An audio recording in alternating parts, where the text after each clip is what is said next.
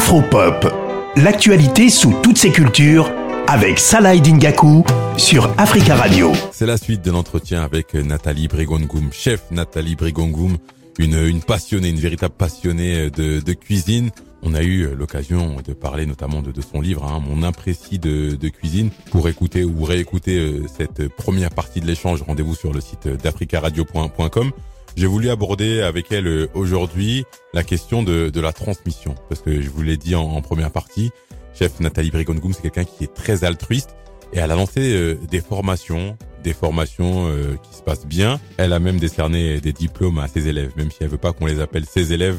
Il y a il y a quelques jours, on l'écoute, chef Nathalie Brigongoum, elle nous parle des formations qu'elle met en place. Et il y aura d'ailleurs une prochaine session dans, dans quelques jours.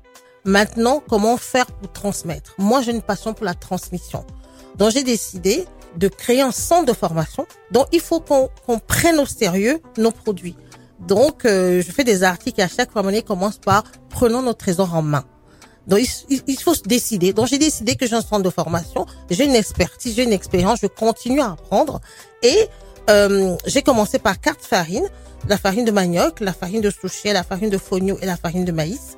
Et j'ai accompagné donc la première promotion euh, qui est restée avec moi, le quatrième mois. Des gens honnêtement euh, qui m'ont fait confiance. J'ai des, des pâtissiers, des traiteurs, j'ai un médecin, j'ai des gens qui vendent des produits d'épicerie fine ou qui veulent se lancer. J'ai des retours extraordinaires. Alors comment on s'inscrit? Euh, Il suffit d'aller sur envolégourmande.com au pluriel. J'ai voulu aborder un autre sujet avec elle, celui de la recherche culinaire c'est important. Il y a, il y a un enjeu qui est très fort autour, autour de ça. Et surtout, on a, on a un continent, elle le dit, et beaucoup de, de chefs euh, le disent et le martèlent à, longueur de journée. On a un continent qui est riche en, en produits, des produits bons pour la santé, des produits, euh, des produits variés. On écoute le chef qui parle de cette importance de la recherche culinaire. Ce qui me tient à cœur, c'est vraiment euh, chercher, fouiller, faire des expérimentations et marcher sur deux pieds. Le pied de la tradition et le pied de l'innovation.